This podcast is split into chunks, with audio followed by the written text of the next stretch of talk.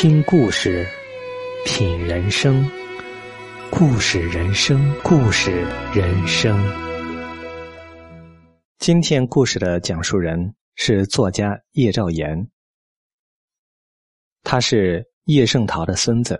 叶兆言从他儿童的角度讲述了祖父的旧时情感，以及老人晚年的寂寞。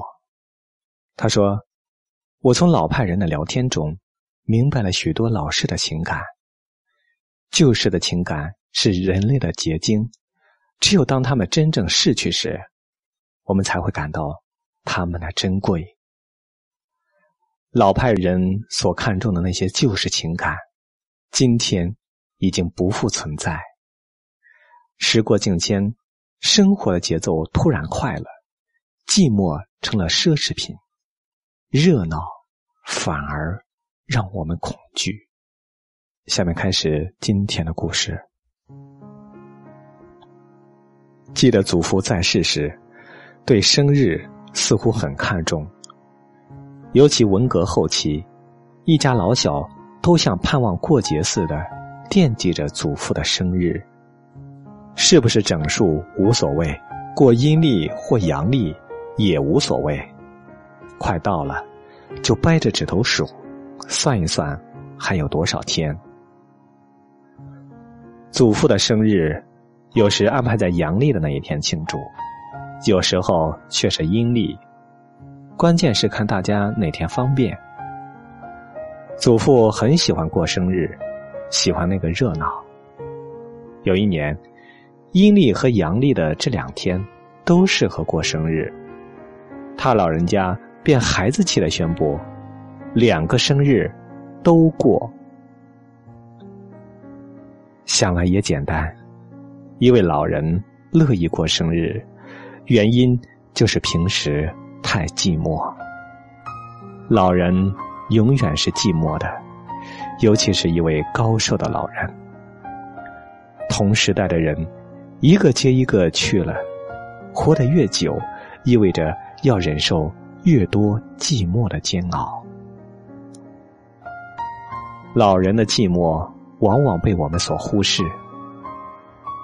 我侄女上了小学，要给解放军写慰问信，没人会写毛笔字，于是自告奋勇的带回来，让祖父给他写。同样，父亲想要什么内部资料，想要哪些一时不易到手的马列著作，只要告诉祖父，祖父便会一丝不苟的抄了邮过来。有一段时间。向祖父讨字留作纪念的人渐渐多起来，闲着也是闲着，祖父就挨个的写，唐人的诗、宋人的词、毛主席的教导，一张张的写了，寄出去，直到写烦了，人也太老了，写不动了为止。我记得我常常陪祖父。去四站路以外的王伯祥老人处，这是一位比祖父年龄更大的老人。他们从小学时代起就是好朋友，相濡以沫，风风雨雨，已经有了好几十年的友谊。难能可贵的是，祖父坚持每星期都坐公共汽车去看望老朋友。祖父订了一份大字版的参考消息，大概是因为级别高才订到的。汪伯祥老人虽然是著名的历史学家、一级研究员，但他似乎没有资格订阅，于是祖父便把自己订的报带去给他看。每次见面大约两个小时，一方郑重其事的还报纸，另一方。毕恭毕敬的将新的报纸递过去，然后就喝茶聊天，无主题变奏，说什么从来不重要，话语投机，酒逢知己，关键是看这一点。有时候，聊天也是一种寂寞。老人害怕寂寞，同时也最能享受寂寞。明白的老人，永远是智者。我不得不承认，自己在这些老人的寂寞中，学到了许多东西。老人最害怕告别，送君千里，终有一别。祖父晚年时，每次和他分开，心里都特别难受。于是，大家就不说话，在房间里耗着。他坐在写字桌前写日记，我站在一边，有报纸，随手捞几张，胡乱看下去。那时候要说话，也是一些和分别无关的话题，想到哪里是哪里，海阔天空。祖父平时很喜欢和我对话，他常常表扬我，说我小小年纪知道的事却不少。说我的水平似乎超越了同龄人。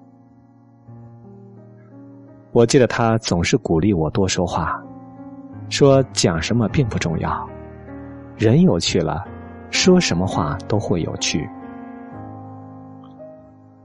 早在还是一个无知的中学生时，我就是一个善于和老人对话的人。我并不知道祖父喜欢听什么，也从来没有想过这些问题。我曾经真的是觉得自己知道的事多，肚子里学问大。后来才知道，那不过是源于老人的寂寞。这就是今天的故事，我们下个故事再见。生命它像一艘船，飘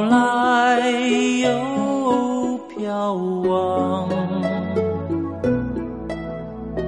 大地像爹，海洋像娘，永远为你守航。夕阳有冷，